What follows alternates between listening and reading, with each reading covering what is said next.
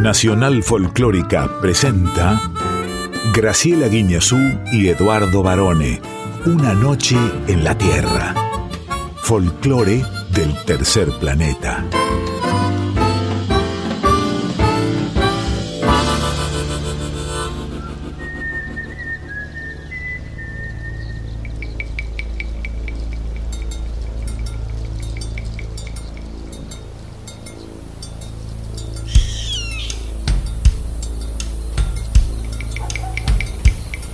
Ya es medianoche. Y el aire vibra con los sonidos de un planeta que respira música. Y así comienza nuestro viaje. Sol de los arenales. Regada en sangre de un bravo saihueque. Grito que está volviendo en su desbocado otro pehuenche. El cielo la honda noche se oye del viento la serenata. Tu voz la luna prende en la negra simba de mi araucana.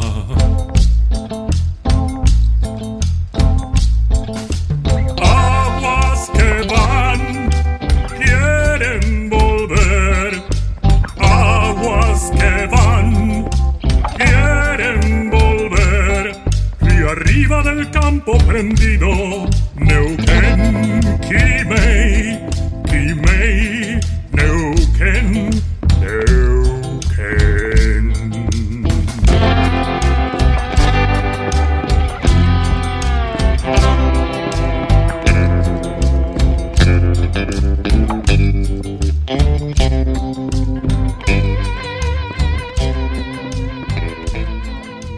buenas medianoches, muy buena madrugada y muy buena vida para todas, para todos y también para nuestra siempre erudita profesora Graciela Guiñazú. Muy buenas noches, profe. Muy buenas noches, Lick Barone, ¿cómo estás? Igual no digas tanto eso de erudita que van a pensar que soy profesora verdaderamente. Sí. y solo soy es. una curiosa. No, bueno, usted es profesora de varios, incluido quien habla, por supuesto. Profesor no es solamente aquel que ostenta un diploma. Yo he conocido mucha gente que tenía un diploma pegado en la pared y se le había hecho el sobrino con la empresa que Bueno, tenía. pero yo vengo de una familia de docentes donde hay maestros, maestras, profesoras con título. Entonces simplemente digamos que soy una curiosa. Como vos sos un lick. Bueno, profesora, yo estoy contento. Eso es lo más importante, que yo estoy contento. ¿Por qué estoy contento? ¿Por qué, varones? Claro, Porque empieza el otoño. El otoño es una estación que a mí me encanta. Vos sabés que ya lo sabía yo que ibas a estar contento esperando el otoño. Sí. Has estado estos meses. Exactamente. ¿Sabe cuáles son las estaciones que más me gustan a mí? Por ejemplo, me gusta Villaluro, Ituzaingó, San Antonio de Padua, todo el oeste me gusta. No, mis eh, estaciones predilectas son el otoño y la primavera. Y tiene un motivo, tiene una explicación. Porque yo soy de Libra y los librianos siempre buscamos un equilibrio. Entonces, estas dos estaciones son como las más equilibradas durante todo el año. En cuanto a términos ambientales y meteorológicos se refiere. Yo voy a ver qué pasa en este otoño y después si querés lo volvemos a hablar. Solo sé que voy a tener que empezar, ya empecé hace rato, a barrer las hojitas del patio todos los días. Sí, eso es un... Eso a mucha gente no le gusta, a mí me encanta barrer. A mucha gente le parece que eh, los árboles ensucian las veredas. Y a mí no, me gusta el colchón de hojas. Me encanta pisarlas en otoño. Así que estoy muy feliz. Muy felices también de comenzar, me imagino, varón, este nuevo viaje. Sí, por supuesto, porque como siempre tenemos muchas sorpresas, tenemos invitados, tenemos estrenos y tenemos a toda la gente que trabaja abrazo partido con nosotros para que este programa cada medianoche de lunes sea un exquisito viaje por Argentina y por el continente americano. Sin olvidarnos a nuestra audiencia, que quiero hacer un paréntesis con Normi Ontiveros de Belgrano, las crónicas, los detalles, los comentarios que nos va enviando mientras estamos en una noche en la Tierra sobre cada músico, cada canción, cada sección, son invalorables. No será su tía, ¿no? No, no es mi tía. Es una amiga de la casa. Sí, es una amiga. Eh, Normita es de esos oyentes de fierro, ¿eh? que ella se acopló a, esta cosa caricaturesca que a veces hacemos al aire, en aquellas madrugadas de la AM de Radio Nacional, cuando sosteníamos aquel hábito de no poder dormir en plena pandemia, ¿no? ¿Se acuerda? Sí, ¿cómo me voy a olvidar? Bueno, Normi no es la única, pero la quería mencionar porque me, me conmueve cómo nos va haciendo el minuto a minuto de una noche en la Tierra y entonces, no solo a ella, sino a toda esta fiel audiencia, le vamos a agradecer los mensajes. Sí, por supuesto. También a Marcelito de Barcelona, que siempre está muy atento a Charlie de Río Negro que también, bueno, hay una cantidad de María Laura, María Laura, Beatriz, eh, Beatriz, eh, bueno, hay Pedro. Pedro, Pedro Pallero, claro, por supuesto. ¿Y cómo es que nos hacen llegar sus mensajes, varones? A través de nuestras redes sociales. En Instagram. Arroba una noche en la tierra FM 98.7. En el Facebook. Una noche en la tierra. ¿Quiénes nos acompañan, profe? Quique Pessoa en la presentación artística. Ana Cecilia Pujals y su columna exclusiva con X de México. En la preguntita A, hoy recibimos a Chango Spasiuk, que se viene con un estreno bajo el brazo. Muy bien, después le voy a contar de un hobby que tiene el Chango, que yo lo descubrí de casualidad. ¿Cómo no? En Arriba al Telón, que es nuestra sección dedicada al teatro argentino, vamos a tener como invitado al actor Carlos March, protagonista de Milonga sin variaciones. Y en Yo Soy tenemos al músico, actor y luthier de bandoneones, un resucitador de bandoneones, claro. Pedro Galván. Bueno, muy bien, nos quedamos entonces hasta las 2 de la madrugada aquí en Nacional Folclórica FM 98.7. Y como la música hace sonreír al mundo, estimado Lick, ya mismo, si te parece bien, comenzamos este viaje. ¿Cómo lo comenzamos? Volando, varones, a Misiones, Formosa y Corrientes sin escalas. Claro, porque vamos a escuchar al dúo Bote haciendo... Camba Galleta. Nadie zapatea como él, con el sombrero para atrás. Y toda la planta del pie lleva la guaina en su compás, dulce y altivo a la vez. Y listo para enamorar. Y si el chamamé medio dulzón deja su nido en sus brazos, le cuenta cosas del campo y empieza a hablarle de amor. Si entra la buena a suspirar, el campanea su zaino, que está en lo oscuro esperando para enancar la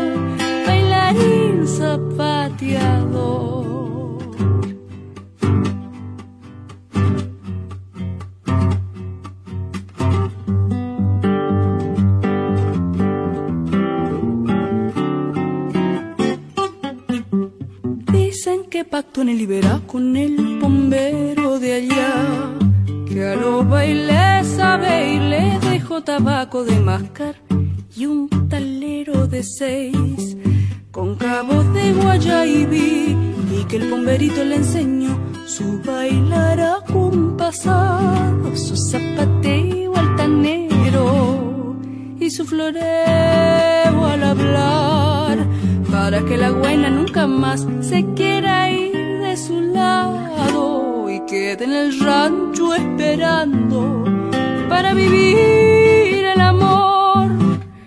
Cambalieta, vení, mostrarle a la gente cómo se bailan corrientes el chamamé del amor.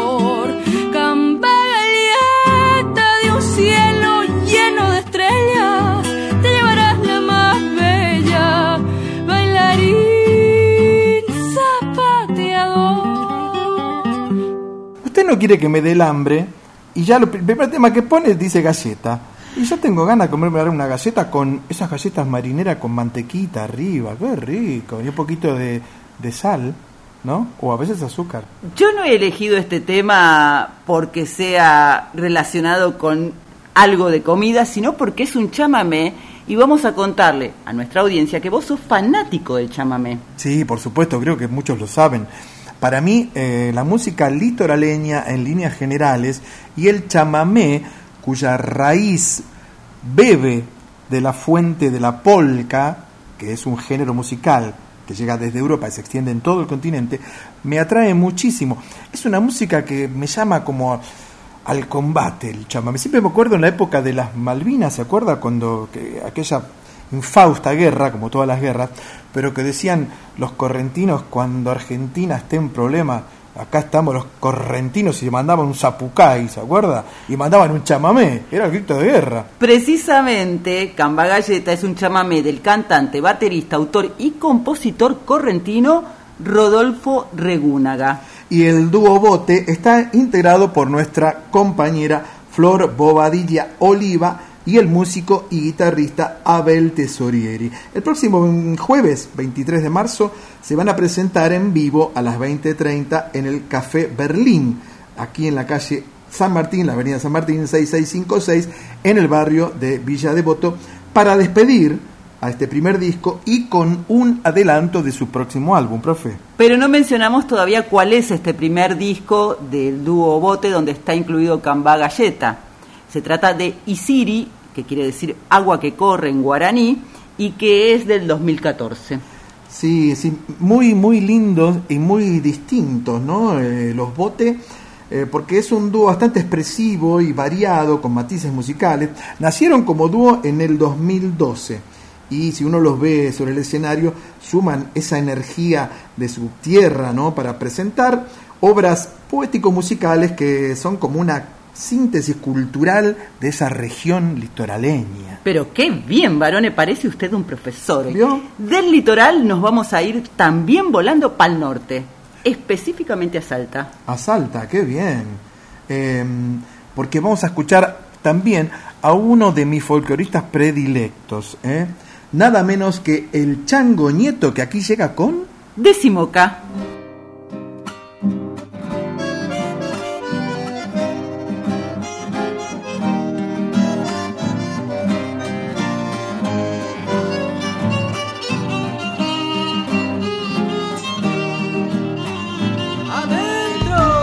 Carretas cañeras cruzan la laguna el grillo a la luna le da su cantar y en los valles retumba mi caja, canta con la zafra todo Tucumán. Y en los valles retumba mi caja, canta con la zafra todo Tucumán.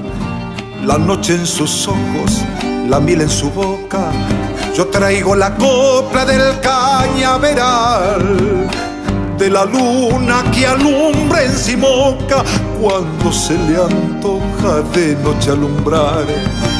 De la luna que alumbra en Simoca cuando se le antoja de noche alumbrar. Yo le hablo a mi rancho, a los cañaverales, ojalita que ella pudiera escuchar cuando salga la luna en Simoca, con poquita cosa se ha de conformar. Cuando salga la luna en Simoca, con poquita cosa se ha de conformar.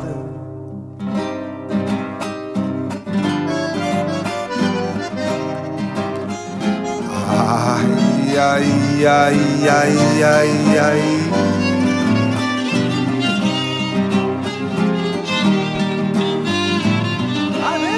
se van las carretas subiendo el camino, pensando en el ruido de su traquetear. Como el grillo al lunagua en Simoca, yo canto la copla del cañaveral. Como el grillo al lunagua en Simoca, yo canto la copla del cañaveral. Amores de samba, cosecha la zafra la niña se alaja para enamorar. Que tan solo un decir se me antoja, después de su boca nadita querrá que tan solo un decir se me antoja, después de su boca nadita querrá. Yo le hablo a mi rancho, a los cañaverales, ojalita que ella pudiera escuchar cuando salga la luna en Simoca, con poquita cosa se ha de conformar. Cuando salga la luna en Simoca, con poquita cosa se ha de conformar. Moca, ya dije. Seguí con la parte gastronómica. de, ah, Moca, sí, por supuesto. este es de un disco del año 2004, ¿no? Del Chango. De toda una vida, así se llama el disco.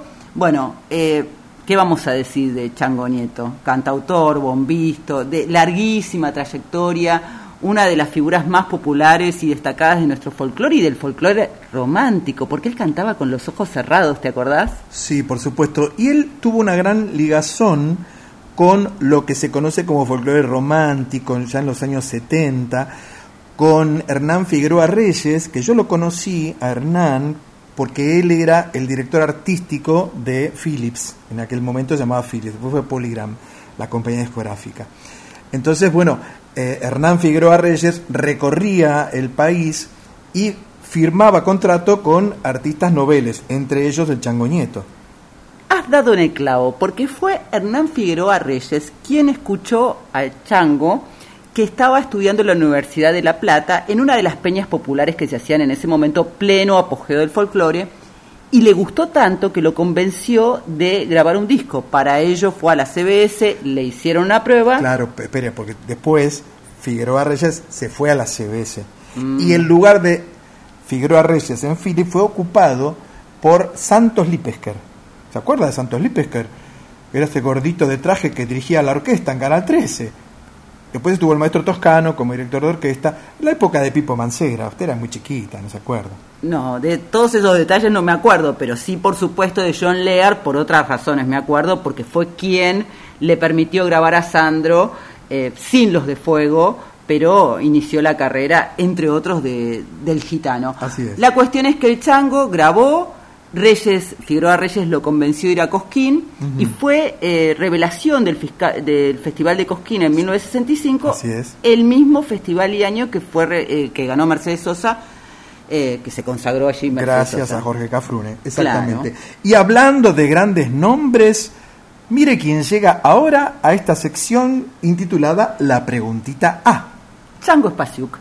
Uno de los primeros artistas y músicos que escribí para ver si se animaba eh, a hacer una interpretación y una improvisación alrededor de, una canción fue Gustavo Santolaya y desde Los Ángeles él grabó con su instrumento, con su ronroco y me mandó algo tan bello y después pensamos que sería lindo agregar algo de vientos y, inmediatamente conecté con Carlos Núñez, otro gran artista de Galicia, eh, ya que nos habíamos visto en el Teatro Coliseo en la ciudad de Buenos Aires en un concierto de Carlos Núñez.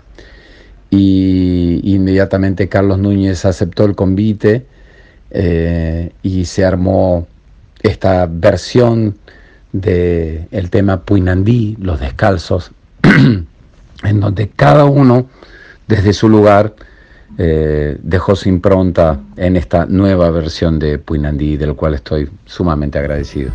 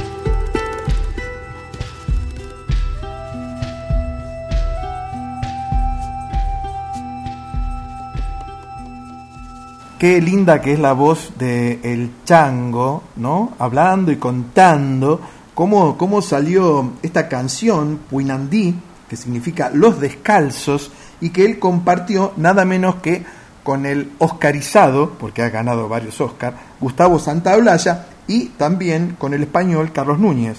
Este es un adelanto de Ike. Entrar en el alma significa que es el nuevo disco de Chango Espasiuk. El tema está disponible desde el viernes 17 de marzo ya en las plataformas digitales.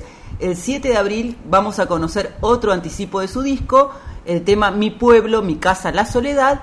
El 28 de abril va a presentar este nuevo disco en plataformas y en vivo el 5 de mayo, escucha varones, Sí. en el Teatro Coliseo.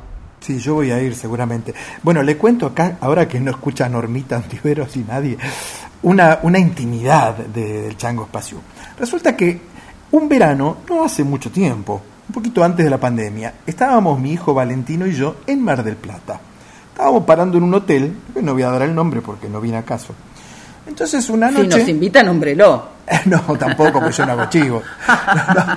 Entonces un día estábamos, una noche, estábamos entrando al hotel que tiene una puerta giratoria y ¡pum! me doy de bruces con el chango espacio que salía del hotel con una tabla de surf abajo el brazo.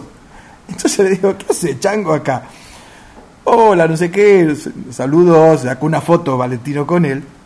Entonces nos contó que él estaba eh, aprendiendo surf en una escuela de Mar del Plata y que le encantaba, porque claro, donde, de donde él es no hay mar, él es del litoral, por Él es de supuesto. Misiones. Él es de Misiones, hay río pero no mar, y que estaba encantado por todo lo que significaba no solamente eh, el deporte en sí, sino el equilibrio que tiene que hacer uno muchas veces en la vida.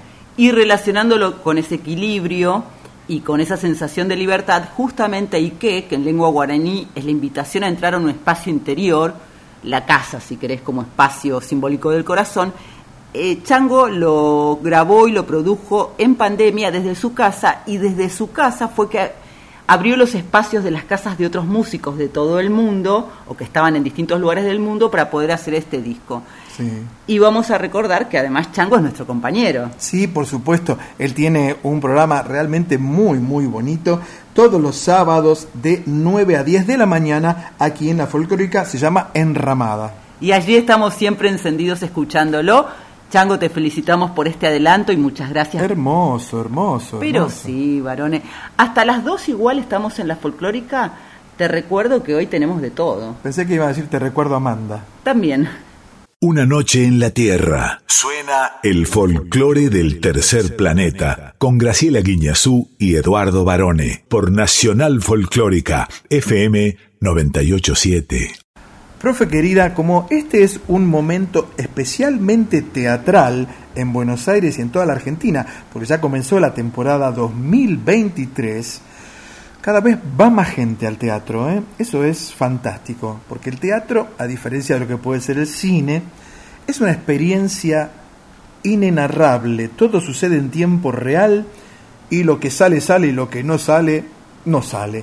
Pero es muy lindo ver a toda esta multitud de actrices, de actores en escena, jugándose el pellejo, como siempre, y solamente con la búsqueda del aplauso de su público. Así que aquí llega nuestra nueva sección intitulada Arriba el telón. Hoy nos visita Carlos March, actor, director y docente y uno de los protagonistas de la obra teatral Milonga sin variaciones. Hola Graciela, hola Eduardo. Bueno, soy Carlos March y quería hablarles de Milonga sin variaciones. Milonga sin variaciones, que, que Sí. es como una mirada sobre algunos momentos específicos de la historia argentina. Es una Sí. mirada a través de dos payasos que en un Sí. punto no deja de tener cierta ironía, ¿verdad?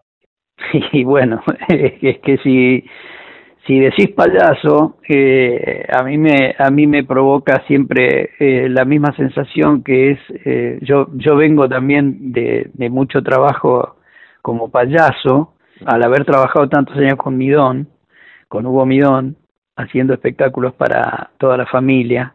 Eh, es como una especie de, de, de doctorado de la actuación, porque el, el, término payaso, bueno, lo digo en el espectáculo, creo si lo viste te vas a acordar, ¿no? Este, que está devaluado, se habla de está eh, se utiliza la palabra payaso para desvalorizar a alguien, para minimizar este sus valores eh, y para mí es todo lo contrario. Eh, entonces yo cada vez que escucho ese es un payaso y en política se, se, se utiliza mucho, yo sé qué es lo que quieren decir, pero pero a mí personalmente me afecta en lo, en lo, en lo personal, digamos, por, por el por el cariño, el amor que le tengo al, al digamos al rubro payaso, ¿no? Yo creo que ustedes de alguna manera y a través de, de la autoría de lo que ha escrito Vicente Muleiro Mm. hacen una revalorización de lo que ha sido el circo criollo o incluso la familia Podestá, ¿no? En su momento. Hay una revalorización del payaso en, en los términos históricos de lo que significa el trabajo de un payaso, actoral de un payaso, ¿no? Sí, sí, sí, este, justamente por eso. Eh, yo te voy a, te voy a tirar, eh, te, te salgo con esta reflexión y con esta imagen que me aparece después de lo que vos decís. Este, no sé si vos viste la película de Joker. Sí, claro. Bueno, eh, si te digo eso ya te dije todo, me parece, porque esa película para mí, este, a mí me, me, sacudió muchísimo, me, me produjo una, una sensación este, muy fuerte desde todo punto de vista y de mucha admiración y de mucha movilización interna por lo que plantea, por cómo está dirigida, por el, el, actor que hace al Joker, que ya desde antes yo lo tenía ahí en, en, en, los puntos más altos y con esta película me terminó de, de, quemar la cabeza, digamos, ¿no? Como, como se dice. Este, y justamente desde ese lugar de, de cierta payasez digamos que en, en, en la jerga eh, mundial se dice clown, ¿viste? Este, pero Hugo Midón siempre defendía el término rioplatense, ¿viste? Que es el payaso. Y por eso eh, vos decís clown y es una cosa y decís payaso y es otra. Mm. Este, y yo creo que son la misma cosa, solo que, bueno, el clown nace en, en, otro país y este y el payaso es de acá, es rioplatense. ¿Cómo, cómo es el, el trabajo de sostener eh, una obra solamente dos actores que están todo el tiempo en escena? Digo, se mm. nota que hay una concordancia, se nota que hay una conexión entre ustedes dos, realmente admirable, ¿no? ¿Cómo, cómo se trabajó eso? Bueno, e, eso es lo que te digo que se ganó en cuanto a tiempo, eh, porque nosotros teníamos teníamos los tiempos limitados para armarlo, el espectáculo, para ensayarlo y para este, encontrar una sala como es la del tinglado, eh, que era una sala que para nosotros era ideal dentro de todo para para para estrenar este espectáculo. Eh, y entonces teníamos tiempos acotados porque la sala pedía eh, un, un, tiempo determinado para estrenarla por la programación, ¿viste? Porque la sala tiene muchas obras. Este, entonces nosotros teníamos un tiempo limitado, pero ese tiempo no nos alcanzaría si nosotros nos juntábamos eh, sin conocernos, eh, yo con otro actor, eh, y, y, hacer un espectáculo que para nosotros fuera, digamos, acorde con nuestras pretensiones. Entonces, justamente, como nosotros ya, como te expliqué, veníamos de una experiencia de mucho tiempo de haber trabajado y de haber encontrado cierto lenguaje y ese y esa experiencia a nosotros nos dio la posibilidad de, de, de proponernos otro, este, nos sirvió muchísimo para acotar los tiempos. Solamente tuvimos que incorporar a Manolo Callao, este, a quien yo conozco hace mucho tiempo y casualmente Viñola había trabajado con él en una experiencia en, en Madrid, este, de Teatro por la Identidad. Entonces todo eso acotó los tiempos. No es el, el resultado de un trabajo de, de, de, de solo de esta obra, sino de arrastre de todo lo anterior. En la obra hay momentos realmente dramáticos, por supuesto, eh, pero también hay un momento muy jocoso cuando ustedes dos sentados en, el piso, espalda contra espalda, hacen, hace que esos dos gauchos que hablan, ¿no? Y vuelvo a lo criollo, vuelvo a lo gauchesco, a lo criollo. Sí, ¿Cómo, cómo, cómo trabajaste eso, e, este papel? pues porque suena bárbaro, se, se, los ve bárbaro a los dos, ¿no? Son realmente increíbles en ese momento. Cuando vos tenés un, una base y una y una eh, digamos cierta cierto handicap, ¿no? Eh, las cosas jugando salen solas. Este, bueno, yo tengo mucha mucha información con respecto a lo gauchesco, bueno, primero por mi edad y después porque siempre me interesó y siempre me despertó curiosidad, su, la música de su manera de hablar, este, bueno, como actor, viste, si no tenés esa esa eh, predisposición a al, al, sonido, al, a, a, los lenguajes, a, los eh, prototipos, eh, no podrías hacer nada, digamos, ¿no? Entonces ya cuando se disparó el tema de los dos gauchos, este, a mí me se me prendió la, la, lucecita de la curiosidad y de las ganas de, interpretar y de jugar. Este, y, y esto, y eso que salió en, en, en, esa escena que vos decís, tiene un poco de los dos. ¿Qué devolución tuviste de la gente? ¿Qué, qué le pasó al público al ver la obra?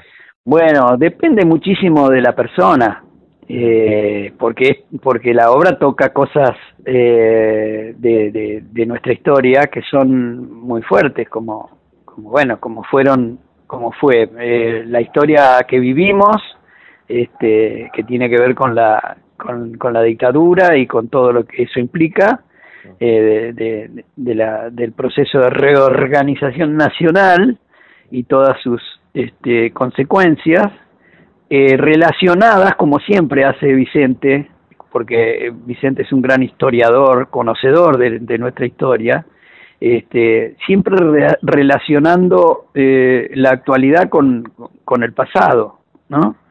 Entonces, este, bueno, eh, el que vivió esa época y según la posición que tenga, la mirada que tenga sobre, sobre esa etapa, eh, reacciona de manera eh, muy variada, pero siempre coincidiendo con lo mismo, ¿no? La movilización interna y la emoción este, de, recordar o repasar esa historia. Pero como la historia se repasa de una manera eh, bastante irónica, como vos decís, desde el punto de vista de lo, lo payasesco, eh, tiene como cierta manera de el público tiene cierta eh, cierto espacio para para verlo con ironía con humor este pero nunca dejando de lado la profundidad que tiene lo que vos estás recordando o repasando Carlos vos sabés que acá en este segmento de teatro que es arriba el telón nosotros siempre le pedimos al entrevistado para para mm. terminar el reportaje que elija una canción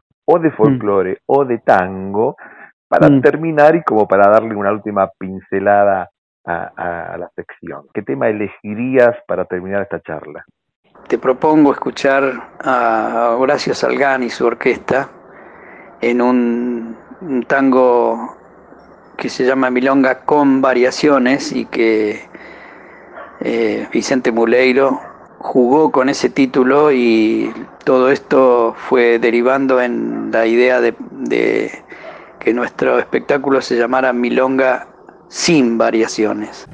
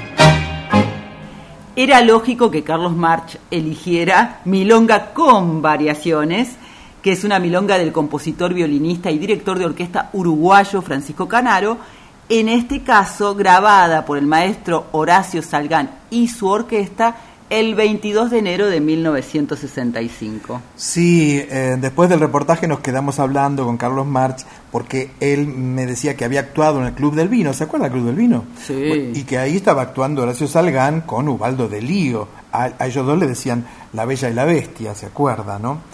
Entonces eh, yo también había ido a ver a Salgán, nos quedamos charlando así un rato. Y bueno, y la obra esta que hacen realmente es maravillosa. En primer lugar está dirigida por un- amigo de la casa que es Manuel Callao, que lo hemos sacado al aire también en nuestro programa, ¿se acuerda?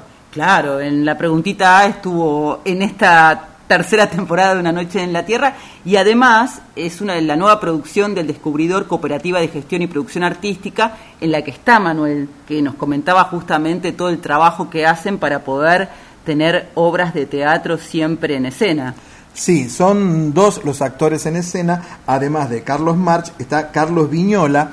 Ambos dos hacen de payasos, como bien contaba March recién, pero claro, presentando realidades de la historia argentina y de la actualidad argentina que, que, que, que tiene un tono como melodramático, pues se lo están contando dos payasos, ¿no? Es como En el- cierta ironía. En ese sentido, si vos ves la publicidad de esta obra, te invita preguntándose del fusilamiento de Dorrego a la casa está en orden, de Pavón a las urnas con virus letales, ¿hasta cuándo bailaremos esta milonga que siempre se va de pista para el mismo lado? Sí, y, y bueno, yo quiero destacar el esfuerzo de Manuel, de Manuel Callao, y como le decía, de toda la gente que realmente deja el alma y el corazón en las tablas, a veces cambiando el dinero, como se dice en la calle, ¿no? Eh, pero eso no importa. Los actores, las actrices, los directores, los vestuaristas, los escenógrafos, los coreógrafos, los directores, los productores, realmente es un trabajo encomiable lo que se hace en el teatro argentino. Carlos March, además de protagonizar esta obra Milonga sin variaciones, es director y docente y la obra que protagoniza, como decías vos, junto a Carlos Viñola, que es de Vicente Muleiro, se puede ver los sábados a las 22.15 en el Tinglado, que está en Mario Bravo, 948 en la Ciudad Autónoma de Buenos Aires. Y ya que hablamos de anécdotas, te voy a sorprender con esta, Barone. A ver, Vos mencionaste el Club del Vino antes, ¿verdad? por supuesto. Yo al Club del Vino, y creo que no me la podés empardar, fui a una fiesta de casamiento de mi amiga Silvia Brunoldi y Julio Granado, su marido. Se casaron en el Club del Vino. Sí, hicieron un fiestón. Mire usted, y salieron todos borrachines. Algo así. Y ya que estamos milongueando, te propongo cruzarnos al Uruguay para escuchar a Alfredo Citarrosa haciendo... mi, mi, mi, mi- milonga del ta- ta- tartamudo.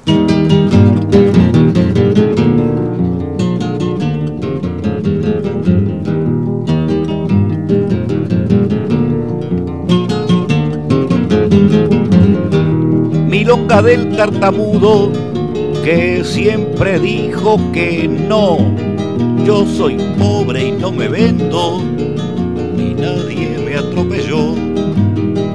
Por cierto que era su orgullo ser de abajo y no ceder, cuando todos los de arriba lo quisieron corromper en el mercado del hombre, si no es bueno el rendimiento, se empieza con los despidos y acaba en el vaciamiento.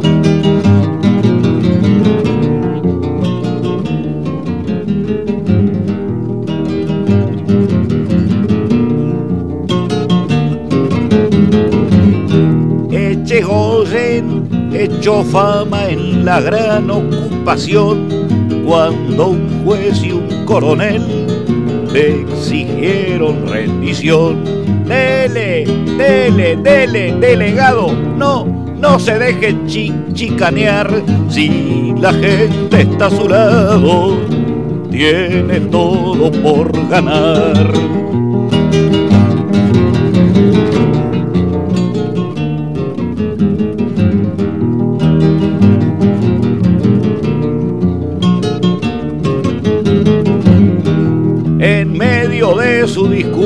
El tarta tartamudeó y entre risas y cargadas la gente le canturrió.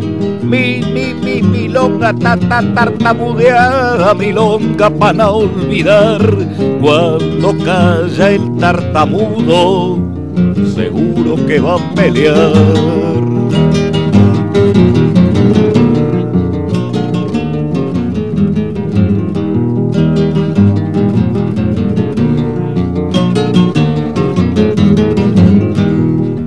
Del delegado que andaba por mataderos entre playas y corrales sirviendo a los compañeros. El gremio lo acompañó de Liniers a Puerto Piojo, vecinos, pibes y viejos, enfrentando el desalojo en el negocio de carnes. La del novillo, la del hombre vale apenas para rebenque o el cuchillo. Mi, mi, mi, mi longa del tartamudo que siempre dijo que no, sigo pobre y no me vendo la punta que lo parió. Las vacas que se escaparon de los palos y los dueños aún andan por las barriadas pagando como en un sueño.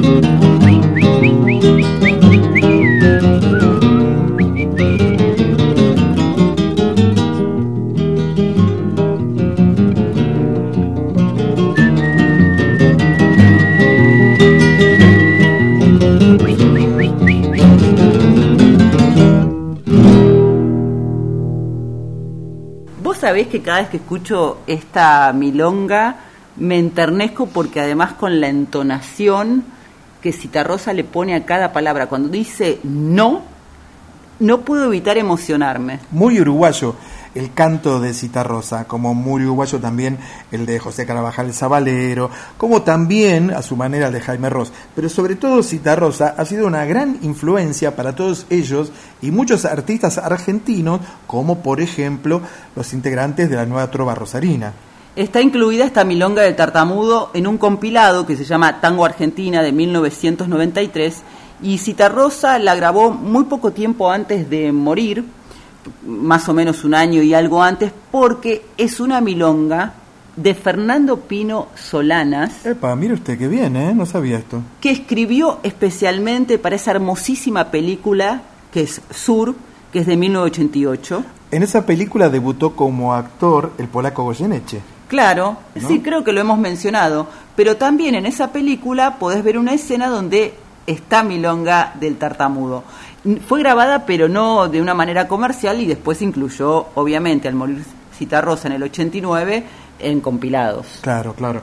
A mí me encanta Rosa y me parece que habla de, de un, no solamente de un Uruguay, de un río de la Plata de otra época que siempre es bueno y muy sano recordar. Y no solo es recordar, sino también podemos ir al pasado y al presente en este mismo instante quedándonos acá en Buenos Aires, pero también viajando a Portugal, porque como dice la radio folclórica, la música nos une. Exactamente. Vamos a escuchar entonces una canción, mire, se la, eh, eh, es un fado en verdad, ¿no? Fado tango, digamos. Se la voy a mm, se la voy a nombrar tal como se pronuncia. Por onde me levar o vento. ¿Te gustó? Perfecto. Por donde me le va el viento, para donde me lleve el viento, por Mariana Chinelli.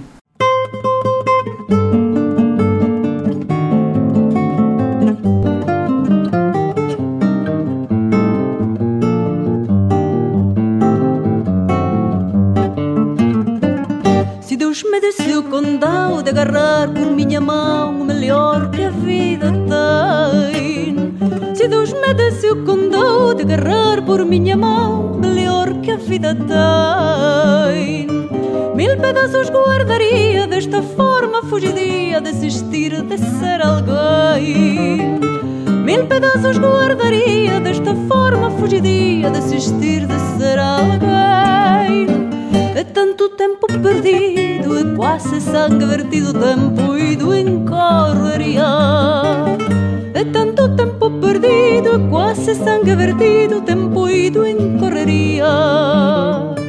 Que às vezes chego lá fora perguntando onde mora ou se demora a utopia. Que às vezes chego lá fora perguntando onde mora ou se demora a utopia. Eu quero abrir a cortina que me faz desde menina ter por sina o desalento. Quero abrir a cortina que me faz desde menina ter por sina o desalento. E assim ganhar a coragem para enfim seguir viagem por onde me levar o vento. E assim ganhar a coragem para enfim seguir viagem por onde me levar o vento. Se Deus me der o condão de arrancar do coração tantos medos, tantas mágoas.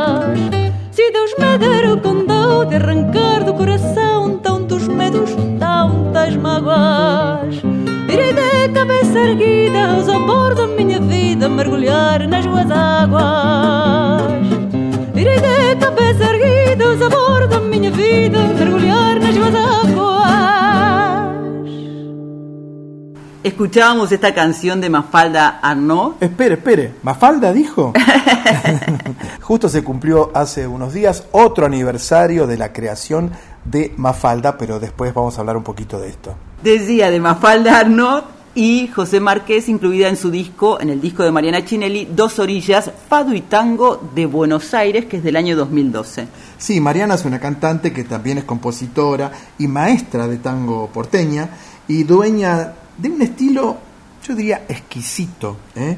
que une en su música las voces argentinas y portuguesas a través del fado, que es como la música más eh, reconocida de Portugal fuera de ese país, y el tango. Ella contó alguna vez que el primer fado que escuchó fue hace un poco más de 20 años mientras caminaba por Lisboa, que es una ciudad bellísima, en Alfama, que es uno de los barrios más antiguos y tradicionales de Lisboa, y detrás de una puerta que estaba entreabierta, escucha la voz de una mujer desde su- que estaba en su casa cantando una melodía que a ella le pareció hermosísima y dramática. Y apenas llegó a Buenos Aires empezó a investigar, a buscar discos sobre el fado y así fue como convirtió la música en, en- en fado y tango en un puente que para ella no tiene una frontera. Yo tengo un tío fanático del tango que cada vez que escucha un tango es como que se disuelve en tango y yo enfado, o sea que me enojo. ¿Querés contarme lo de Mafalda para hacer como un, un manto de piedad? Bueno, no sé por qué dice usted eso. Sí, eh, Mafalda está cumpliendo años. Mamá, ¿estás haciendo sopa? Sí, hijita. Y se supone que vas a obligarme a tomarla, ¿no? Exactamente. Pues vamos a tener un pleito porque últimamente estoy perdiéndole el respeto a las dictaduras. Y Kino, que es el papá de, esta increíble nena de la historieta, no solamente argentina, ¿eh? sino americana y también española, por supuesto, eh, la publicó por primera vez en la revista Primera Plana el 29 de septiembre de 1964, pero claro, él la había comenzado a dibujar en un día de el año 62. Ah, porque si no, no me... Digo, ¿cómo puede ser? Pero sí es cierto, porque él inclusive eh, la, eh, creo que la utilizó comercialmente para una publicidad, apenas la dibuja por primera vez. Usted, perdón, ¿con qué personaje de Mafalda se identificaba más? Por supuesto con Mafalda, que era una rebelde. Pero quitemos Mafalda. No la puedo quitar. Porque... Era, como un club de amigos, ¿eh? ¿se Mira, no la puedo quitar por dos razones. Estaba Manolito, Felipe, varones, Susana. Dos razones tengo. ¿El nenito cómo se llamaba? ¿Pero el, me el hermanito? Primero, porque era una rebelde, es una rebelde. El no querer la sopa es una forma de rebeldía. Y bueno, es una representante pequeña de la mujer en todas sus letras y además porque es tan interesante todo lo que ella comunica que se la pone como ejemplo en algunas materias de la carrera de comunicación social. Toma Así pa' es. vos. Sí, no, muy bien. A mí me gustaba porque Quino a veces resolvía la historieta en un solo cuadro. Y recuerdo uno donde había un policía paradito en una esquina y Mafalda le tocaba el, el, el- el- el- ¿cómo se llama? El, el garrote, el palo que usaban, ¿cómo se llama ese palo? El palo de policía. Entonces decía, le decía a Mafalda, pero decía, este es el palito de apoyar ideologías. Hasta las dos estamos aquí en Una Noche en la Tierra en la Folclórica.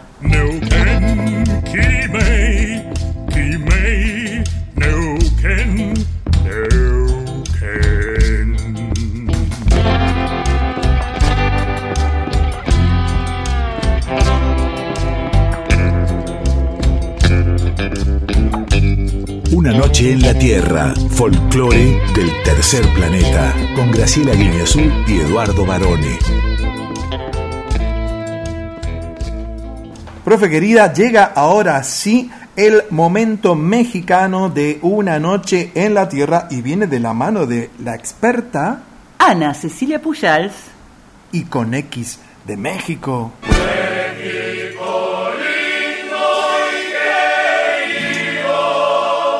Hola, hola, ¿cómo están amigos desvelados de Una Noche en la Tierra? ¿Cómo les va? Y bueno, pues para el tema de hoy elegí un movimiento musical muy propio de la Ciudad de México que se llama el sonidero. Pero esto más allá de los eh, de las aristas musicales que tiene, desde luego, tiene una arista antropológica y una historia bastante interesante. Y se remonta a que allá por los años 50, eh, las, eh, en los barrios populares de la Ciudad de México, eh, pues la gente salía a hacer sus fiestas en la calle y la gente pues sacaba un parlantito, un tocadiscos y bueno, pues se, se bailaba en la calle, la- las fiestas eran y siguen siendo comunitarias. Y sobre todo recalaron y se, se hicieron populares en colonias, en barrios, como colonias se dice en México, barrios acá, como el Peñón de los Baños, así se llama, que además es, una, es un barrio que está justo, justo junto al aeropuerto internacional de la Ciudad de México y en el famoso barrio Bravo de Tepito, que es un barrio verdaderamente popular. Bueno, en estas colonias, sobre todo en el Peñón de los Baños, los primeros eh, gente, las primeras personas que ponían música y que invitaban a bailar a la fiesta, pues fueron descubriendo músicas de Colombia, de Venezuela, de Cuba, de Colombia. Entonces eh, se bailaba tanto esta música y bueno, desde luego se bailaban los ritmos, el mambo, el chachachá, estoy hablando ya más por los años 50, más hacia los 60 se empieza como a descubrir la cumbia. De tal forma que el Peñón de los Baños, esta colonia, se le empezó a llamar la Colombia Chiquita. La colonia, la Colombia Chiquita. Y así se le sigue llamando ahora. ¿Por qué? Porque los bailes populares siguen siendo eh, una constante. Bueno, todo esto evolucionó a que, a que estas eh, personas que iban, que eran una especie de DJ en ese momento, empezaron a sofisticarse en sus equipos, en sus parlantes, empezaron a llevar luces, empezaron a llevar eh, eh, pues eh, incluso músicas ya mezcladas, en fin. Esto se le empezó a llamar sonido, o sea, la gente llegaba e instalaba un sonido en las fiestas. De hecho, en los años 70, en los años 80, cuando yo iba a fiestas, la gente, los muchachos que iban a llevar la música se llamaban, ah, viene el sonido. Bueno, y a las personas que operaban todo esto se les llamó sonideros. Este sonidero, por lo pronto, en, eh, en las colonias populares empezaron a ser muy famosos eh, el famoso sonido arcoíris, fueron de los primeros. También el famoso sonido pancho, uh, fue de los primeros. El sonido la changa. ¿Y en qué consistían? Bueno, pues estos sonideros no solamente te ponían la música y te la mezclaban, sino que además te dedicaban la canción, bueno, lo siguen haciendo, te dedican la canción, mencionan futuras presentaciones, eh, mandan saludos, la gente se acerca a ellos en los bailes. Yo les invito a que se metan a, YouTube y vean sonideros y vean cómo la gente se acerca a ellos les acerca papelitos para que les mencione el nombre del cuñado, de la novia, del, eh, en fin, de, alguna persona que quieran dedicar la canción. Y el sonidero va mechando, como dicen acá, entre la canción, entre el tema y los saludos. De tal forma que es como muy difícil hasta bailar, pero la gente lo baila y es, parte del ritmo musical, es decir, el saludo, la interrupción y, estas cumbias, estas salsas, se bailan muy distinto a como se baila la salsa tradicional en Colombia o en Puerto Rico y como se baila la cumbia eh, en, Colombia. De hecho, se baila mucho a los saltos, a los saltitos. Incluso la gente tiene un trago o una comida en la mano y la va comiendo mientras baila.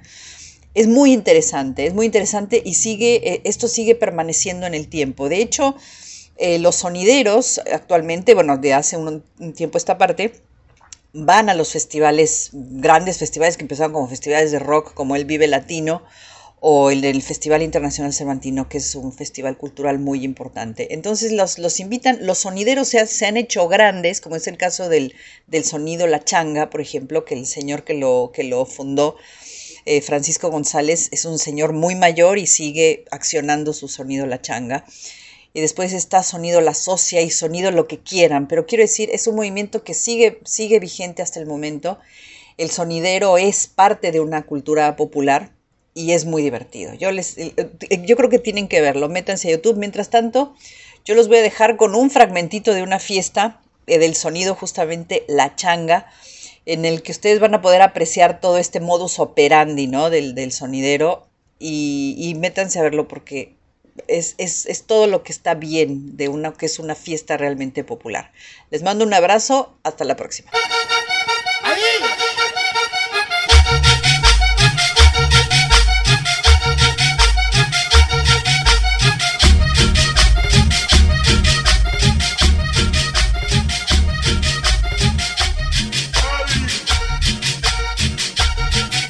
Vaya compadrito Niceto.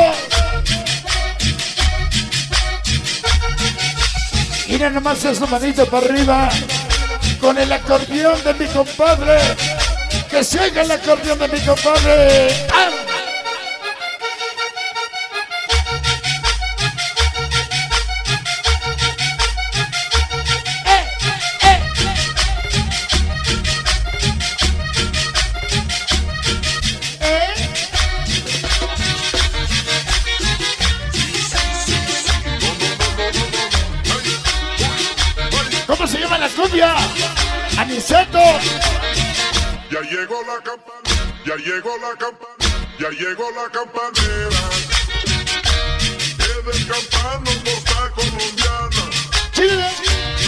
Chile, limón y papaya.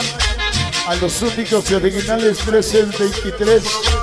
Nadie los apatalla. ¡Gotay! ¡Gotay! Buscando el tigre sabanero. Pa' que le toque el Cumbros. La curda. Garrote. ¿Va bien? El tope y el cuervo. Guayandao. El choy. Los CHL. Directamente de la fortaleza con la. Changa. Changa que ella es peligrosa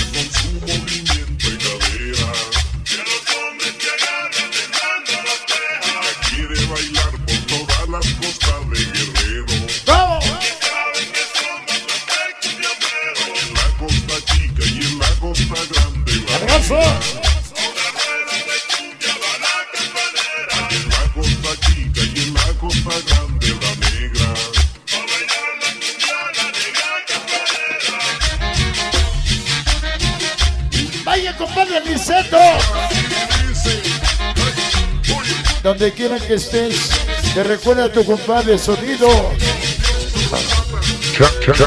Changa. el acordeón de mi compadre Liceto. Que siga el acordeón de mi compadre. Dice.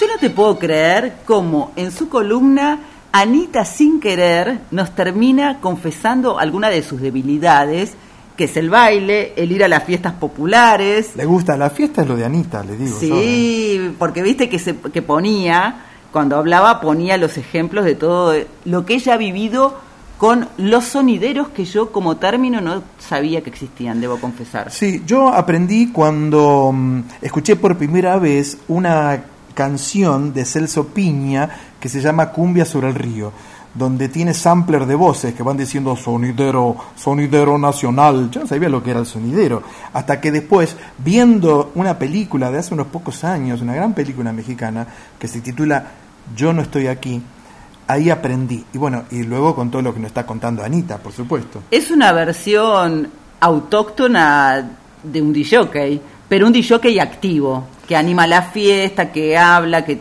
manda saludos, que tiene buena onda, no es que solo pasan música. No, no, y el sonidero en este caso, bueno, pone, pone el tema, eh, lo que escuchábamos recién, como, como dijo Anita, era nada menos que Aniceto Molina, lo hemos pasado también a nosotros Aniceto Molina, el padre de, de la cumbia colombiana, ¿no? De la cumbia vallenato, que siempre fue un prócer también en México, pero además lo que hacen los sonideros es que van hablando en vivo sobre la canción que están pasando mientras el público baila. La canción de Aniceto de Jesús Molina Aguirre, que tal cual es su nombre, es La Campanera, que él mismo decía, eh, Molina, al presentar esta canción, que era una cumbia contestación a otra canción muy famosa que se llama, suya, que se llamaba El Campanero. Entonces dijo que basado en ese éxito empezó a componer la canción y que fue uno de los éxitos más grandes no solo en Estados Unidos, sino en Centro y Sudamérica. Y entonces decir, ¿qué más puedo contarles de esta canción? Bueno, que se las recomiendo. Sí, por supuesto. Em, yo lo que le decía de esta eh, película, la voy a recomendar nuevamente, Ya no estoy aquí, se titula. Eh, la pueden ver en Netflix, está todavía en Netflix. Fue una recomendación de Anita en su momento y de verdad es una de esas películas que emocionan porque cuenta la historia de, un chico marginal que vive en una barriada, eh, lo que acá sería, ¿cómo se llamaría acá? Una, una barriada, un barrio de emergencia, digamos. Y un grupete con una pequeña pandilla de adolescentes. Bueno, y él está buscando su lugar en el mundo, viaja a Estados Unidos, vuelve porque lo estafan. Eh, es realmente dramática la película y durante toda la cinta se escucha música de sonidero.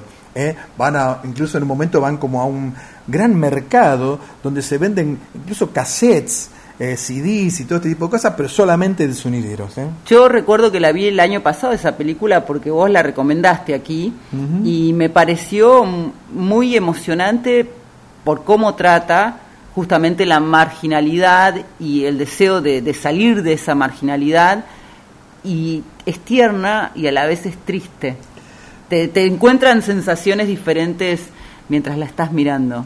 Sí, así es. Así que bueno, el sonidero aquí presente de la mano de Anita Pujals, diría el sonidero. Nos quedamos en México un ratito más porque tengo un regalo para hacerte, varones. Ah, me encantan los regalos. ¿Qué me trajo de comer? Una canción, no, no, un plato. No puedo comer una canción. Pero es una canción que te va a llevar a momentos felices de tu vida, porque lo has contado alguna vez, Mm. que tienen que ver con tu casa, con tu mamá, con una de sus canciones predilectas.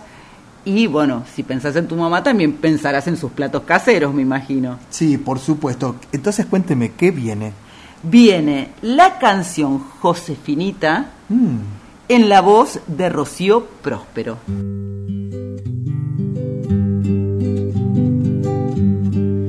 Cosa va a soffrire mia Josefinita per no ter farastia?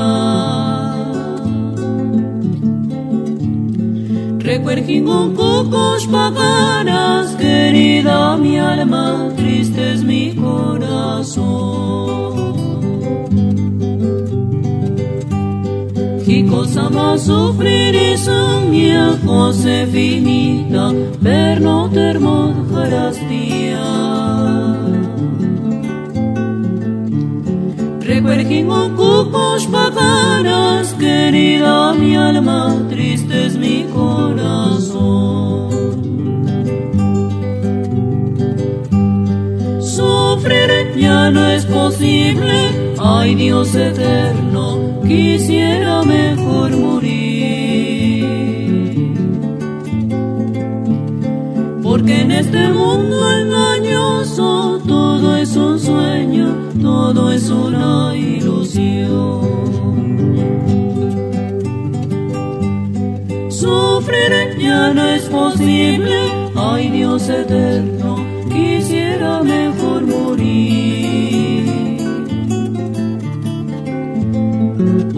este mundo engañoso todo es un sueño, todo es una ilusión.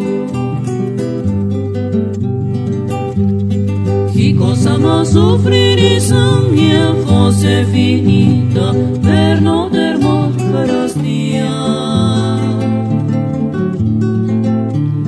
Recuerden con cucos paganas, querida mi alma, triste es mi corazón. Sufrir ya no es posible, ay Dios eterno, quisiera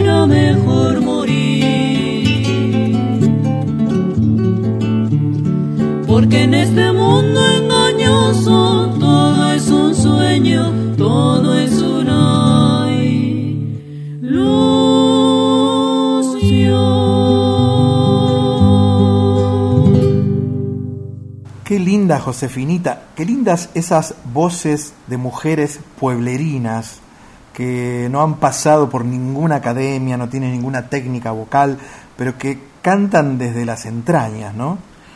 Porque Rocío Próspero Maldonado es una cantante mexicana originaria de Tingambato, en Michoacán, es investigadora y promotora de la música y danza purépecha, y justamente esta canción es eh, una canción purépecha con letra de Uriel Bravo y música de Juan Méndez. Cuenta la historia que esta canción nació en 1933 cuando Uriel Bravo escribe a su pretendida, que se llamaba Josefina Medina, unos versos de amor. Ellos tuvieron una relación familiar durante siete años, fueron papás de tres hijos, pero en un momento se separan. Primero deben emigrar de su pueblo por razones políticas y bueno, allí Uriel después continúa con su formación musical. Claro, él era un trombonista y, e integraba estas bandas de, de instrumentos de viento muy típicas de esa región. Por eso es una canción que en su melodía, en su cadencia, tiene una cierta nostalgia. Pero es romántica. ¿Cómo romántica, varones? Es no solamente esta samba, que en realidad es una tonada, pero es una tonada con ritmo de samba, una de las canciones, creo yo, más hermosas de nuestro folclore. Seguro. Estamos hablando de Tonada del Viejo Amor, Me encanta. que llega en una versión increíble A través del arpa mágica, le diría, de Graciela Leguizamón. Música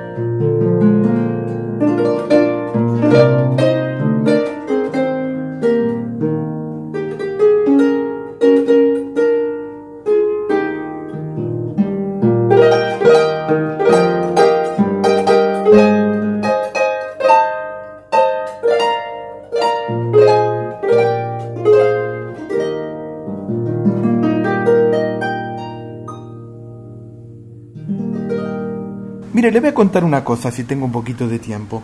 ¿Tengo un poquito de tiempo? Tiene tiempo y mucho más, ¿Sabe varonel. que usted que yo era muy chiquitito y uno de los primeros recuerdos que tengo, vivíamos en Morón, Perdón, paréntesis, ¿siempre eras muy chiquitito? Y yo fui chiquito también. Nunca tuve este aspecto de oso peludo que tuve. yo fui un niño. Entonces, vivíamos en Morón, en el barrio de Prensa. Era un barrio que había construido Perón, quien si no, para los trabajadores de prensa, me acuerdo. Entonces eran calles, yo estoy hablando de hace 60 años más, ¿me entiende? Eran calles de tierra. Me acuerdo que, no sé si sería un sábado, un domingo, mis hermanas me llevan de la mano por esa calle de tierra y yo me cansé después de cuatro o cinco cuadras, no sé, y escucho de repente un sonido increíble que llegaba a mis oídos. Era un sonido tremendo. Imagínense que no existían ni los CD, ni los cassettes, ni la tele, ni nada en aquel, en aquel barrio, en aquel momento. ¿Señales de humo? Señales de humo y palomas mensajeras. Pero entonces yo estaba escuchando esto, que era algo realmente mágico, y cuando llegamos había una fiesta paraguaya de una gente, de unas familias paraguayas que vivían ahí, y había un hombre tocando el arpa. Eso me quedó grabado por siempre, uno de mis primeros recuerdos. Y cada vez que escucho un arpa, yo recuerdo ir de la mano, muy chiquito, con mis hermanas, hacia esa fiesta del Paraguay. Yo te quiero decir que Graciela Leguizamón es una arpista argentina muy talentosa, muy talentosa. Les recomiendo fervientemente que visiten su canal de YouTube porque se van a sorprender con los temas que interpreta en el arpa. Spinetta. Sí. Vos me decías hoy... Pink Floyd, Floyd. tema de Pink Floyd. Toca temas de, bueno, toca guarañas, toca chamamé, toca de todo. De hecho, en la página oficial de, de Spinetta aclaran cuando suben la canción, creo que es Barro tal vez, en el Facebook ponen que no suelen subir eh, canciones interpretadas por otros artistas, pero quedaron maravillados. ¿Cómo quedamos maravillados nosotros con esta tonada del viejo amor, cuya letra es de Jaime Dávalos y la música de Eduardo Falú, versión en vivo del recital por Zoom para amigos del arpa de Argentina que realizó en pandemia esta artista. Yo soy un amigo del arpa. ¿Y usted?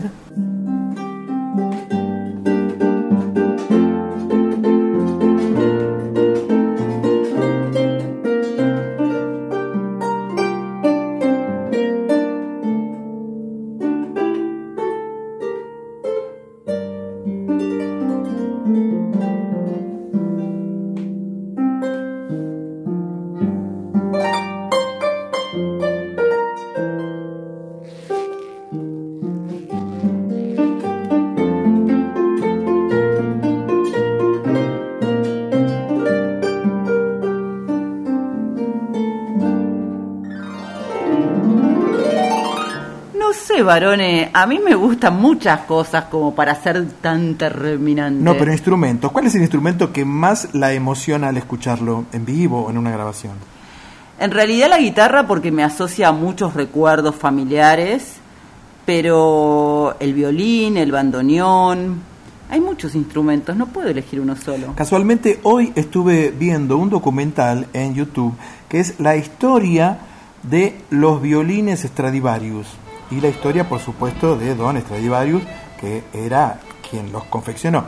Hizo más de mil violines en su vida, de los cuales todavía quedan 500. Y de esos 500, los precios de esos violines, que son los mejores que se hayan fabricado nunca, oscilan entre medio millón de dólares y 4 millones de dólares cada instrumento. Se dice que desde que fueron construidos en el siglo XVII hasta hoy no se han podido igualar. ¿Qué le parece?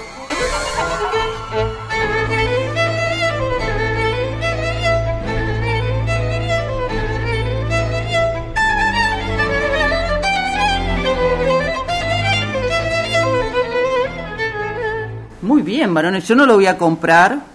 Tengo en mi casa guardada la guitarra que tocábamos con mis hermanas Adri y Patri cuando éramos pequeñas. Después tengo castañuelas que me trajo mi abuela de su primer viaje a España. Usted es unas castañuelas, mire. Y hablando de preferencias, también me gusta mucho el sonido del bombo. Ah, sí. A mí me gusta el oboe también. El oboe y la flauta traversa. ¿Ha visto que uno no puede elegir una sola opción? No, nunca. Pero sí puede elegir quedarse hasta las dos con nosotros. Yo me quedo, no sé usted. Yo también. Una noche en la Tierra. Suena el folclore del tercer planeta con Graciela Guiñazú y Eduardo Barone por Nacional Folclórica FM 987. Ha llegado el momento que nos entusiasma porque significa conocer artistas de todo nuestro país a esta sección que llamamos Yo Soy. Exactamente, y esta noche, esta madrugada, vamos a presentar a Pedro Galván. Es músico, es luthier de bandoneones y además es actor. Hola Graciela y Eduardo, ¿cómo están? Buenas noches. Bueno, acá Pedro Galván los saluda, eh, luthier de bandoneón, músico y actor. ¿Cómo están? Hola Pedro, encantados de recibirte aquí en Una Noche en la Tierra y sobre todo también asombrados porque uno escucha la palabra luthier y se imagina a una persona mayor y sin embargo vos sos muy joven. ¿Cuántos años tenés? Eh, tengo 37. Tengo 37. ¿Y cómo empezó esta pasión? Primero por el, la música, después por el bandoneón y finalmente por restaurarlos y construir nuevos. Sí, todo empezó siendo queriendo ser músico. Eh, la verdad que fue como una inquietud. Yo tocaba en los, en los colectivos, tocaba la guitarra y cantaba folclore. Hacía calle, hacía, era artista callejero. Y conocí a un bandoneonista, con la cual fue que me vendió su, eh, mi primer bandoneón. Y yo trabajaba después en una empresa de transporte y le comenté a mi jefe que, se, que me vendía un bandoneón y bueno, finalmente me dijo que me lo iba a descontar de mi sueldo y nunca me descontó, me lo terminó regalando. Y cuando caí a la casa del luthier que me iba a, arreglar la tapa del bandoneón, abrí la puerta del taller y me enamoré. Fue amor a primera vista con el taller. Y le pedí que me enseñe y no quería, no quería, no quería, hasta que lo terminé convenciendo. Y después hice la carrera de lutería de dos años en la casa del bandoneón y renuncié y me tiré la pileta a ser luthier. Luthier, músico y actor, todo junto. Pero ese amor por la música que te convirtió primero en artista callejero o mismo lo del bandoneón, ¿tiene que ver con tu historia familiar? No, el único músico en realidad eh, de la familia fue mi abuelo, que no lo conocí, se llamaba Pedro Galván, el nombre que uso, eh, y realmente eh, era el único músico de la familia, pero lo que es la lutería, la música, no sé, habrá sido una vida pasada que tuve y surgió, soy el único de la familia, el único músico. Claro, porque además el bandoneón realmente no es un instrumento fácil ni para cualquiera. Sí, en realidad es para cualquiera, pero eh, no es nada sencillo obtener un bandoneón en sí porque es algo es un, es un instrumento costoso y con la cual a través de eso como te doy el pie a, de que no, no yo no podía tener un primer bandoneón si no fuese por la ayuda de, mi jefe y devolverle al universo ese regalo que me dio la vida y nosotros damos esa oportunidad eh, por año donamos un bandoneón a veces dos eh, alguien que quiera tocar el bandoneón o alguna orquesta escuela o un conservatorio. De hecho, estamos con eso este año. Claro, y eso es lo que a uno más, perdóname Pedro, lo sorprende, porque vos abriste tu taller eh, de restauración y de realización de bandoneones en 2014, en Villa Devoto, ¿no? Eh, lo abrí en Almagro, en el barrio de Almagro. Ah. Y, y hace tres años que ya estoy en Monte Castro. En Monte Castro. Bueno, ahí nomás, al ladito. Y desde, Ah, desde entonces vos te pusiste como meta la solidaridad justamente por tu historia. Este año vas a donar, creo que tres instrumentos a dos escuelas y una orquesta de escuela. Que, esto es como un concurso que se hace en todo el país, ¿no? Para ver quién es eh, el, que, el que lo recibe. Sí, es nacional, es a nivel nacional porque, bueno, el año pasado terminamos donando dos botoneones del taller eh, y uno que donó un cliente que vive en Corea para otro chico de Jujuy. Y este año eh, tenemos el bandoneón del taller, que hacemos uno, uno por año, y dos de clientes. Uno que de San Vicente que lo trajo para restaurar, lo donó para que nosotros elijamos el, el lugar, y otro de Múnich, de Alemania. Nos fuimos, tu- tuvimos la gira en octubre presentando el Galván número 2, el bandoneón que fabricamos, y lo trajimos. Y, y ese bandoneón se lo llevó Eva Mauriño de, de Mar del Plata. Entonces ahora queda el, quedan dos, que serían los, un- de los tres de este año, y en marzo eh, ya se decide para empezar el concurso. El concurso es por nuestras redes sociales, arroba, eh, arroba Taller Galván, y se compite en las historias del Taller Galván. En las historias y la gente va votando hasta que queda el ganador. Yo leía y me acuerdo del caso del, del nene de Jujuy, que él tocaba con un bandoneón de papel. Sí, O de de cartón. Era sí, de caja de zapatos y, y después yo lo hacía con los vinos, los tetra, los tetra, los tetrabric. Y practicaba las escalas con eso. Y ahora tiene un bandoneón nuevo, restaurado, impresionante. Y ahí debe estar estudiando. Pedro, ¿y te imaginaste alguna vez, cuando empezaste con la música de chiquito y como artista callejero, que ibas a recorrer el mundo y que tu nombre iba a estar ya asociado por otros músicos como hacedor de bandoneones? ¿Sabes que no? ¿Sabes que no? No me lo imaginaba. Eh, no me lo imaginaba. Yo tuve un sueño con un bandoneón verde cuando no era músico y hace como dos años me llegó ese bandoneón verde el taller. Es muy impresionante. Fue algo cercano a, a lo que me imaginé, pero nunca me imaginé estar trabajando y viviendo de la lotería del bandoneón, fabricando y resucitando los bandoneones porque han llegado cada bandoneón que, que no, no tenían vida directamente, porque no sonaban, directamente estaban para tirar y la verdad que estamos sorprendidos, no yo solo porque tengo un equipo, eh, hoy somos siete personas que estamos trabajando en la resurrección y en la fabricación de los bandoneones nacionales. ¿Por qué decías antes que, que es para cualquiera, que cualquiera puede tocar el bandoneón? Porque es un mito que no. A, a- a priori te parece difícil, digamos. Digo para cualquiera porque ya sea eh, un nene, una nena o un- una persona mayor, eh, mientras tenga el bandoneón y quiera tocar, obviamente, eh, lo puede hacer. Porque es como cu- cualquier instrumento. O sea, te sentás a estudiar eh, cualquier cosa que estudias y con muchas ganas lo puedes hacer.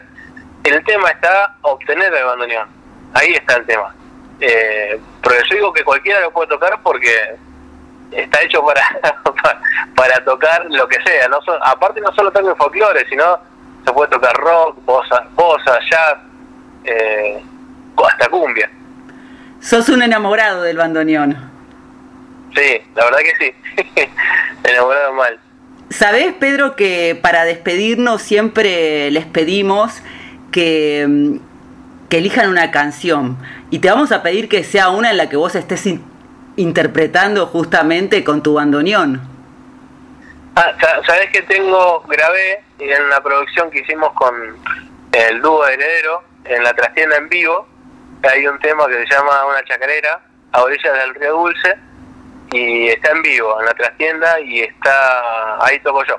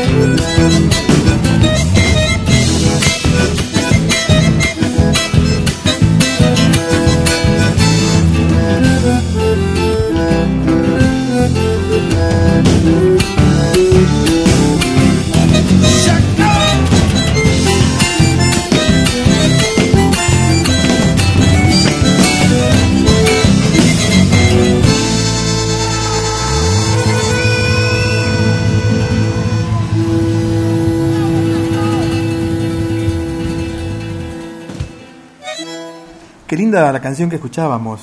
¿Cómo se llama? A orillas del río Dulce, por el dúo Heredero y Pedro Galván. Es una chacarera de Andrés Chazarreta y Agustín Carabajal que fue grabada en vivo en la presentación en la trastienda. Sí, hace mucho que no voy a la trastienda, ¿eh? Muy lindo lugar. Es muy buen lugar. Que tiene una oferta musical súper ecléctica e interesante. La última vez fuimos juntos, ¿se acuerda? Con un grupete de amigos a ver a December Bueno. Que estuvo con. El cubano. Con Ulises Bueno. Que estuvo con Ulises Bueno. Qué bueno fue Qué ese, bueno. ese show.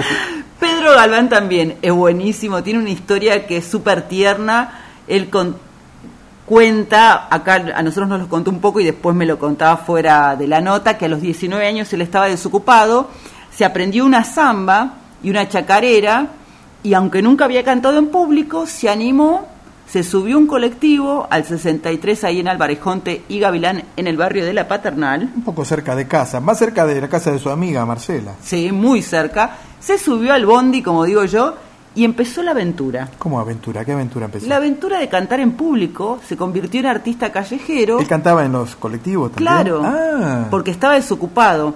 Y ahí conoció a un joven bandoneonista que se llamaba Marcelo, empezaron a tocar juntos, Ajá. atacar me salió, a tocar juntos. Sí. Un día Marcelo deja el bandoneón en la casa de Pedro, Pedro le pide permiso para tocarlo, el jefe de Pedro, Pedro ya tenía trabajo, nada que ver con la música, le regala un bandoneón y así comienza esta historia que termina con no solamente su virtuosismo en la música, sino con esta maravillosa tarea de rescatar y hacer bandoneones.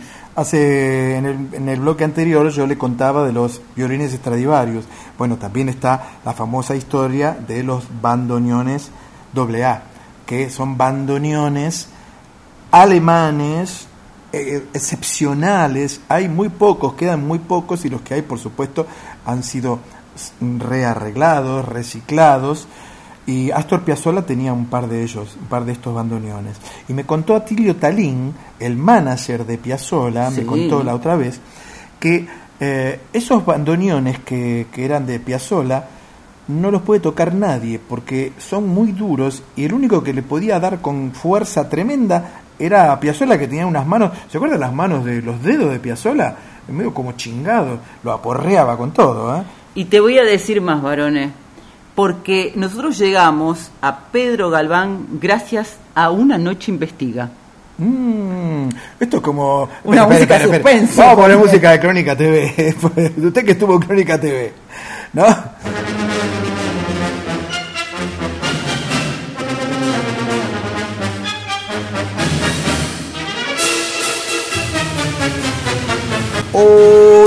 Último momento.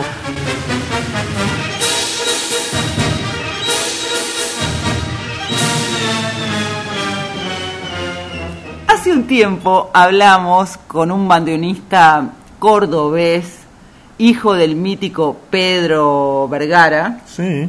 Con Enzo hablamos, Con que Enzo, venía sí. recién de una gira europea y nos contó que había estrenado un bandoneón nuevito hecho en Argentina por Taller Galván. Ah. Y que a su vez el bandoneón de su abuelo, Pedro, se lo había restaurado un tal Pedro Galván en su taller de Montecastro, Ajá, del barrio de Montecastro. del barrio. Y entonces yo me quedé con eso dando vueltas por mi cabecita. Bandoneón argentino, restaurador. Sí. Y allí lo conecté y resulta que no solo tiene esta hermosa historia, sino que además todos los años, justamente por su inicio con el bandoneón, dona bandoneones. Algunos son restaurados y otro es alguno donado. Y ahora si se quieren inscribir y participar de este concurso, como dijo Pedro, pueden ir al Instagram, atentos a las historias de Instagram, arroba taller galván. Usted sabe cómo le dicen al bandoneón en lenguaje lufardo. El fuelle. El fuelle. ¿eh? Cualquiera puede aprender a tocar el bandoneón, pero hay que tener mucho cuidado, porque algunos han quedado eunucos. Eso no, eso no decía él. Pedro lo que cuenta es que cualquiera puede tocar el bandoneón. y de hecho, escúchame, el año pasado Se que toca lo sentado. Menos, espere, Piazzolla tocaba parado con un pie en una silla en un banquito, ¿se Sí, acuerda? Sí, claro. Yo lo vi en el año 76 en el Gran Rex con el, el octeto electrónico y ven- vino con una camisita abierta, parecía Travolta, eh, Piazzolla, y un pañuelo atado.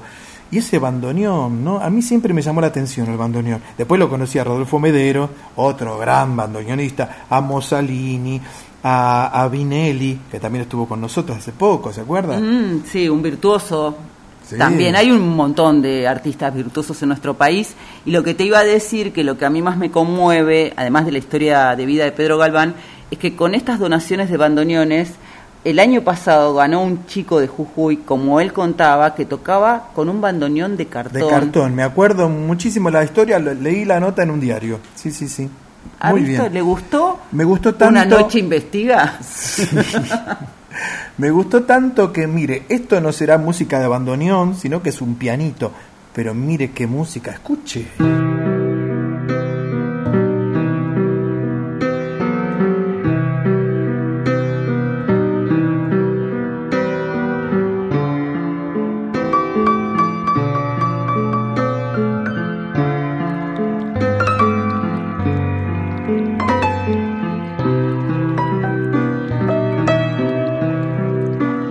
Aquí llega entonces el momento cultural de una noche en la tierra. Llega Poemas en la voz y esta madrugada Liberación de la poetisa peruana Magda Portal. Un día seré libre, aún más libre que el viento. Será claro mi canto de audaz liberación, y hasta me habré librado de este remordimiento secreto que me hunde su astilla al corazón. Un día seré libre con los brazos abiertos, con los ojos abiertos y limpios frente al sol. El miedo y el recuerdo no estarán encubiertos y agazapados para desgarrarme mejor. Un día seré libre, seré libre presiento, con una gran sonrisa a flor de corazón, con una gran sonrisa como no tengo hoy. Y ya no habrá la sombra de mi remordimiento, el cobarde silencio que merma mi emoción. Un día habré logrado la verdad de mí yo.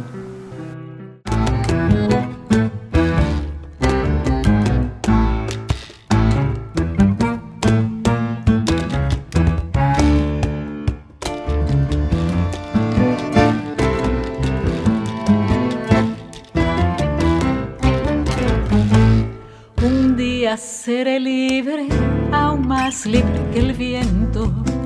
Será claro mi canto de audaz liberación y hasta me habré librado de este remordimiento secreto que me hunde su astilla al corazón. Un día seré libre con los brazos abiertos con los ojos abiertos y limpios frente al sol. El miedo y el recuerdo no estarán encubiertos y agazapados para desgarrarme mejor. Un día seré libre, seré libre, presiento, con una gran sonrisa a flor de corazón. Ya no estará la sombra de mi remordimiento, cobarde silencio que merma mi emoción. Un día seré libre, seré libre, presiento con una gran sonrisa como no tengo hoy. Un día seré libre, aún más libre que el viento. Un día habré logrado la verdad de mi yo.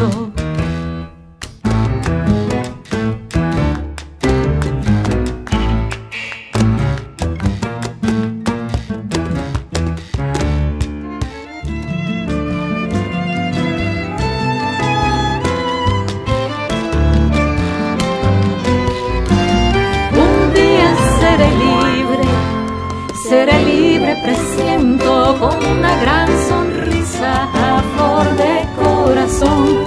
Ya no estará la sombra de mi remordimiento, el cobarde silencio merma mi emoción. Un día seré libre, seré libre, presiento con una gran sonrisa como no tengo hoy. Un día seré libre, aún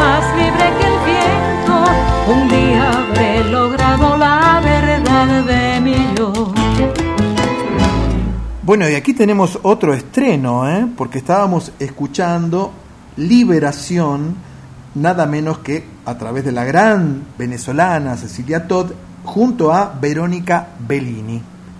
Y Verónica es la responsable junto a Mavi Díaz, que estuvo a cargo de la producción vocal, Mavi, eh, Vero es pianista y arregladora, del disco La canción de las poetas, un muy interesante y hermoso proyecto musical donde han logrado unir a grandes poetas latinoamericanas del pasado con voces de cantoras del presente. Sí, ese álbum reúne las voces, por ejemplo, de la uruguaya Ana Prada, de Alicia Piro, de Hilda Lizarazu, Sandra Mianovich, que también es compañera nuestra aquí en la AM, Lidia Borda, otra gran amiga de la casa, y Julia Senco, Teresa Parodi, Marcela Morelo, en fin, una cantidad de mujeres talentosas. Sí, son 16 cantoras en total. Mavi Díaz también interpreta uno de los poemas de autoras latinoamericanas musicalizados por Bellini. Se ha logrado un gran resultado, Barone, creo. Fue presentado el 8 de marzo en un concierto gratuito en vivo con la Orquesta Filiberto por el Día Internacional de la Mujer en las escalinatas de la Biblioteca Nacional. Así que creo que en esto coincidimos, ¿o no? Como siempre, claro. Que fue un gran encuentro de música, literatura y emociones. Y en cuanto a la poeta Magda Portal... Eso le iba a preguntar, ¿qué me puede contar de ella? Y es un referente muy importante, no solamente de Perú, sino de Latinoamérica, poetisa, narradora, luchadora por los derechos de la mujer activamente y de las comunidades indígenas. Fue una de las fundadoras del partido aprista, Alianza Popular Revolucionaria Americana, y una de las primeras representantes del feminismo en Perú. También fue perseguida, estuvo encarcelada, porque a veces cuando vos tenés la voz alzada de una manera tan contundente, obviamente hay quienes te quieren silenciar.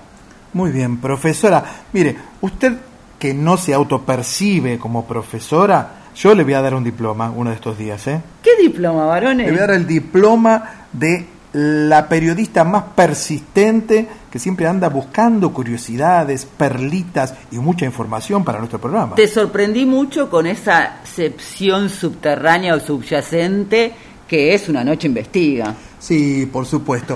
Así que no tengo más que decirle que nos vamos a despedir hasta la próxima Noche en la Tierra. Siempre se me pasa volando a mí este programa. Pero, Porque usted es una paloma. Ay, varones. Agradecemos por la muy buena compañía a el señor Quique Pesó en la presentación artística. Ana Cecilia Pujals y su con X de México. Chango Espaciuc en la preguntita.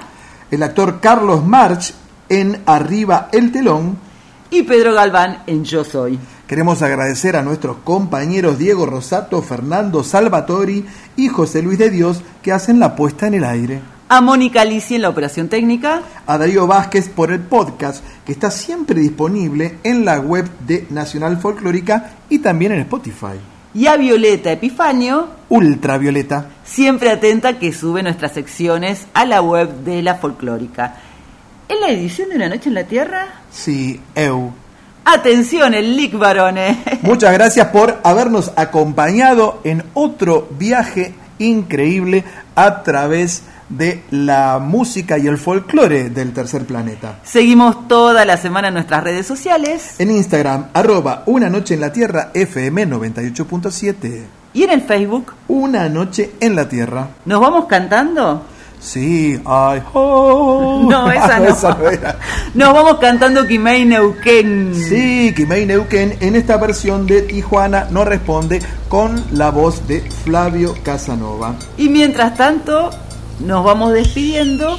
Nos reencontramos la próxima semana, medianoche de lunes, ya madrugada de martes, y ya habremos pasado la mitad de marzo. Así es. Profesora, ¿usted agarró los bizcochitos de grasa que yo había traído o no? No los trajiste. ¿Cómo que no los los soñaste. No sé que me los robó, eh. Cuidado con, mire, tráigase su propia comida, por favor. Sol de los arenales, regada en sangre de un bravo saihueque.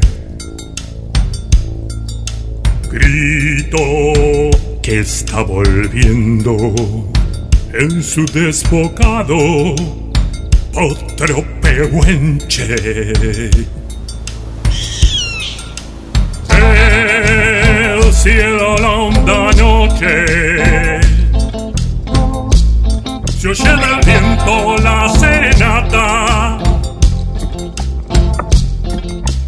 Tu voz la luna prende en la negra simba de mi araucana.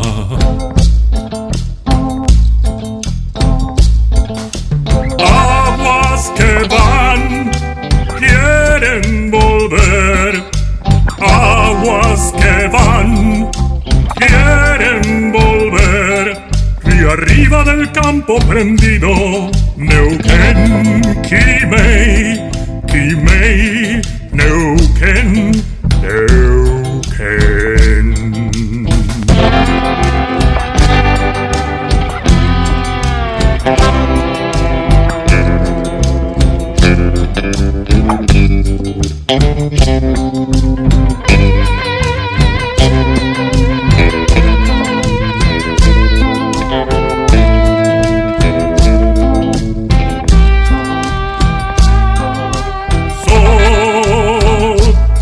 está gastando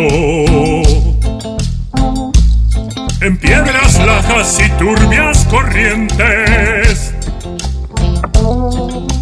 Beso la sombra india que vuelve crecida de un sueño verde.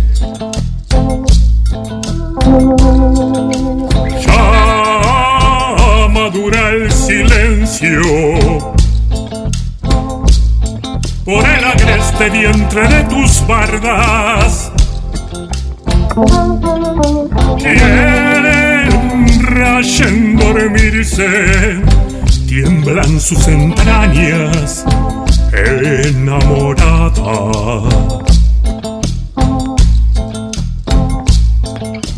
Aguas que van,